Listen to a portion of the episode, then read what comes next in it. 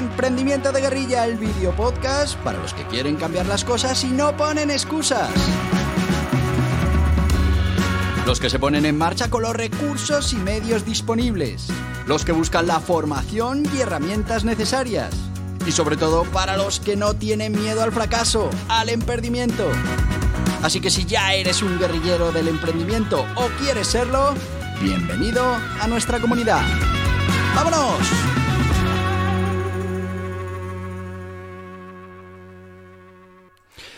Muy buenas, guerrilleros del emprendimiento.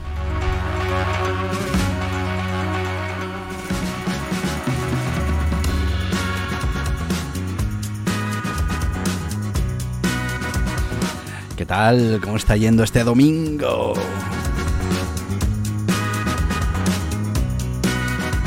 Bueno, que yo digo domingo, pero no sé en qué día estarás escuchando este podcast. Domingo porque es el día en el que se emiten las píldoras del emprendimiento.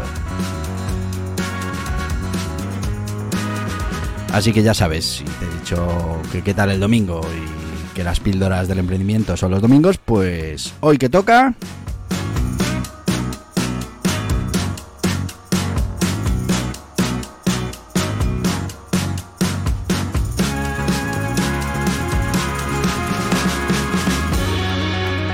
Pues sí, hoy toca píldora de emprendimiento y hoy vamos a hablar de el dinero infinito, algo que, bueno, pues nos suele pasar como con el tiempo. Consideramos que el dinero muchas veces es infinito.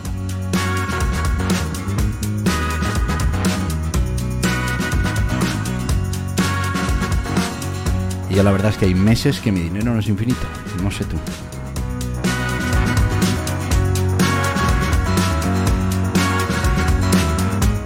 Pues sí, todo esto viene de, bueno, una vez que estaba con, mi hijo Martín, que, bueno, pues está en esa edad en la que quiere que le compres cosas y, parece que, eso pues le alegra el día, ¿no? Vas por la calle y, de repente ven el escaparate un peluche y te dice, oh papá, este es el peluche que he visto en la tele y, y lo quiero y cómpramelo y claro, pues normalmente tú cometes el error de intentar eh, razonar, ¿no? Razonar con, con, él y decirle, no, mira, eh, iba con el otro hermano también, no, mira, Martín, no te puedo comprar el peluche porque entonces, claro, ¿qué pasa con el hermano? Claro, aquí ya uno empieza a intentar razonar, que lo mejor hubiera sido decirle, pues no, no te voy a comprar nada. Y, y, él pues empieza a argumentar y te dice, pues también le compras a él un peluche.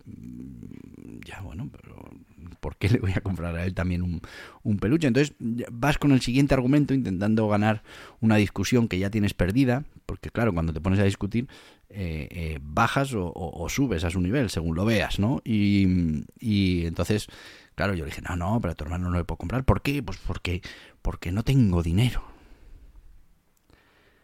Claro, mm, el argumento no tengo dinero para un niño es un argumento que no vale para absolutamente nada.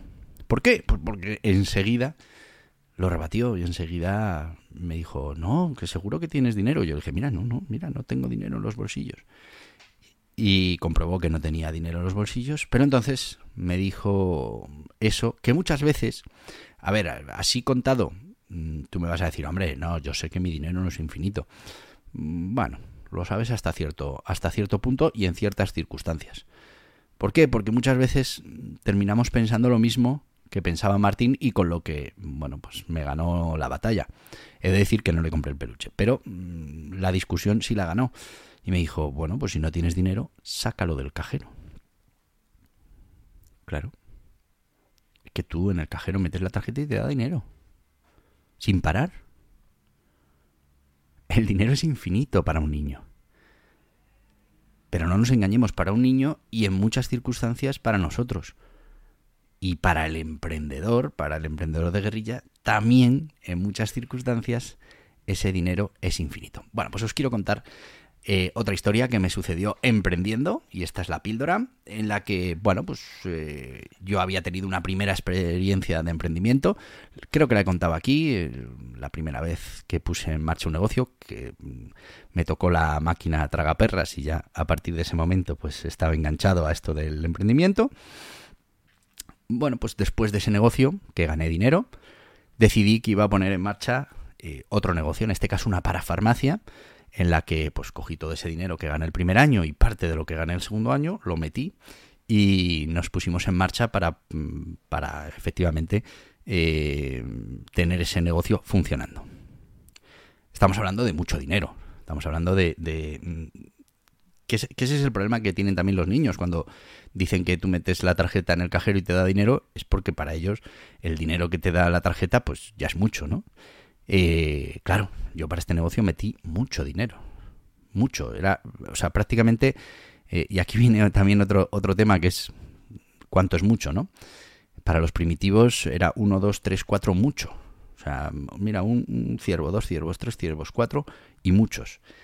Claro, ahora mismo, pues muchos ciervos, depende de la visión que tengamos cada uno, pero ese mucho está condicionado a las experiencias que tenemos, a las veces que hemos visto una manada con más de mil ciervos y, bueno, pues y sabemos contar y, bueno, todas esas cosas eh, influyen a la hora de que sepamos qué es mucho y qué es poco. Para mí, el dinero que puse en ese negocio era, tendría infinito, y claro, el problema de los del dinero cuando tiende infinito es que infinito es infinito, dinero infinito.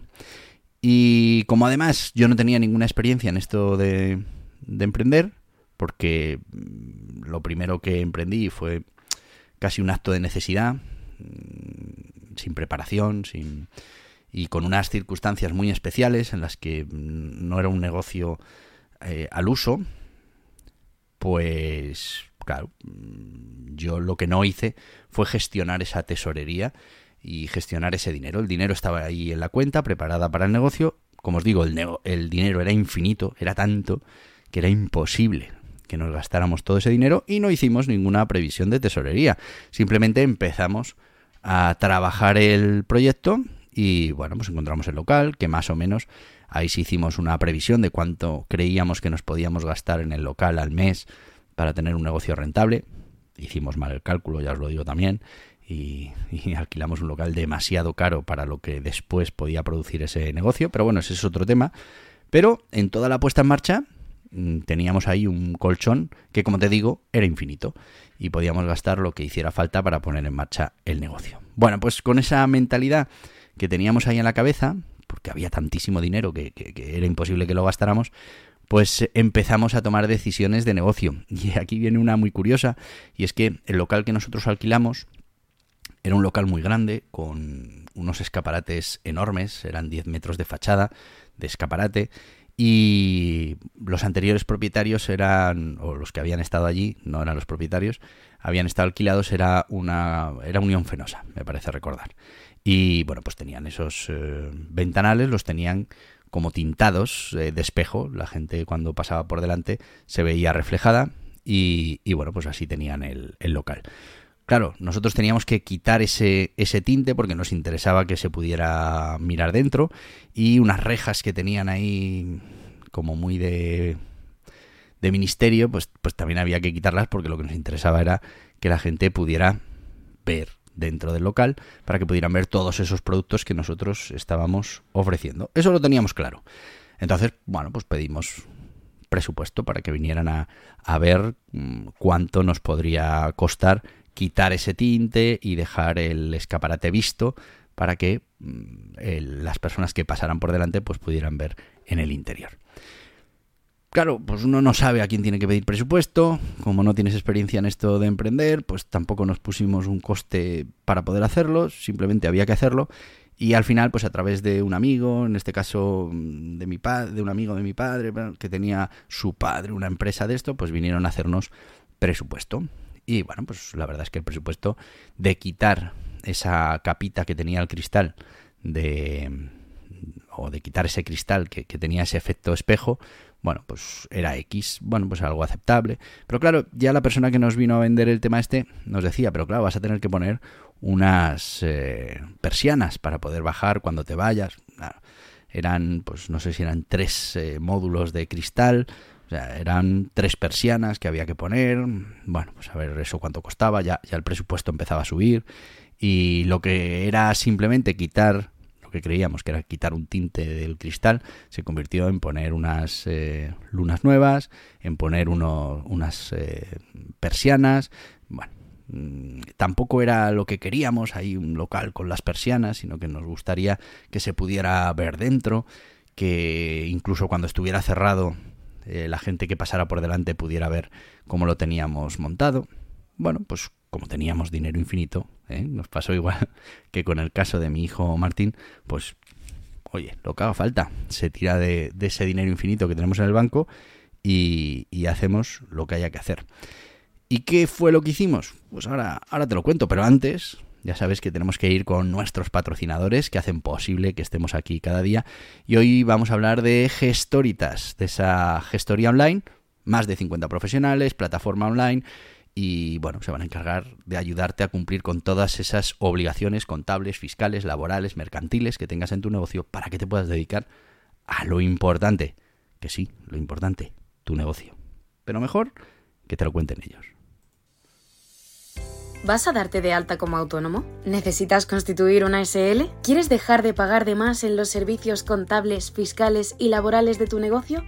Muy fácil, Gestoritas Asesoramiento ilimitado con un gestor asignado en Gestoritas. Lo último en tecnología, plataforma contable, fiscal y laboral, software de facturación, portal del empleado, todo lo que necesitas para cumplir con tus obligaciones fácilmente también en Gestoritas. Con experiencia, además de en los negocios tradicionales, en los digitales, tiendas online, infoproductos, dropshipping y learning con los profesionales de Gestoritas. Visita gestoritas.es barra hola y empieza.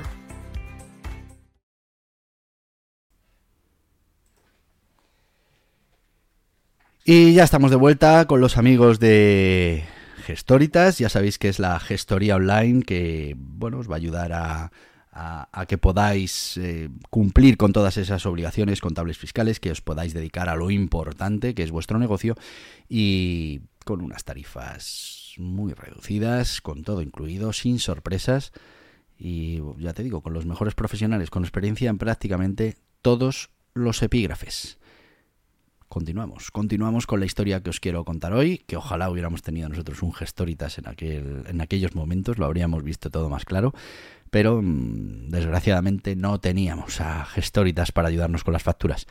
Y, bueno, pues como te decía, mm, entendíamos que ese dinero era infinito. Lo que empezó como quitar un tinte a, esas, em, a esos cristales, ya os digo, ya había evolucionado a cambiar las lunas, a poner unas persianas, bueno, pues el, presupuesto se empezaba a disparar. Y bueno, pues ya como remate llegó la siguiente opción, porque yo, claro, yo quería que aquello no estuviera cerrado a cal y canto por la noche, sino que se mantuviera el que se pudiera ver dentro. Bueno, total, que al final lo que nos ofrecieron fue unas eh, lunas a prueba de balas y, seguro que te parece absurdo, para un herbolario, ¿eh? para una parafarmacia. Bueno, pues nos pareció la mejor idea del mundo. Estamos hablando de unas lunas con una protección tremenda, un grosor que no os lo podéis imaginar. Lunas que, que, que ni siquiera se ponen en las joyerías, unas lunas impresionantes. Claro, el precio, pues igual mm, frente al presupuesto de cambio de lunas y, rejas, vamos, y, sí, candado, vamos, sí, rejas de estas, persianas para los, los escaparates, pues estamos hablando que igual multiplicaba por tres. Pero era la solución ideal.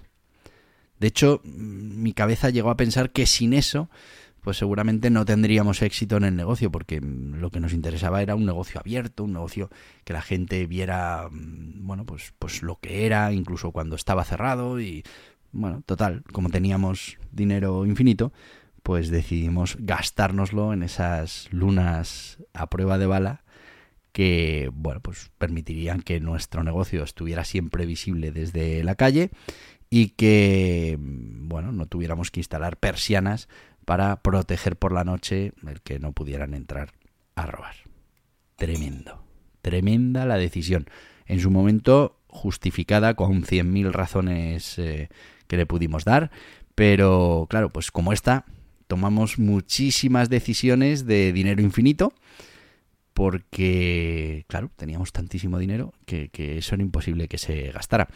Te puedo hacer un spoiler de, de lo que pasó con este negocio, pero ya veis, con, la, con el nivel de decisiones que te he contado con esto de las lunas, pues, pues imagínate, íbamos a comprar eh, los muebles para la exposición y en lugar de comprar a una empresa de muebles que ya los tuviera hechos, pues los compramos a medida para aprovechar mejor el espacio. Estamos hablando de un local de 250 metros cuadrados, que, después nos sobró local por todos los lados y, no pudimos aprovechar eh, todos esos metros. Bueno, pues mm, muebles a medida. ¿Y por qué? Pues porque teníamos dinero, porque nos lo podíamos permitir. Ya.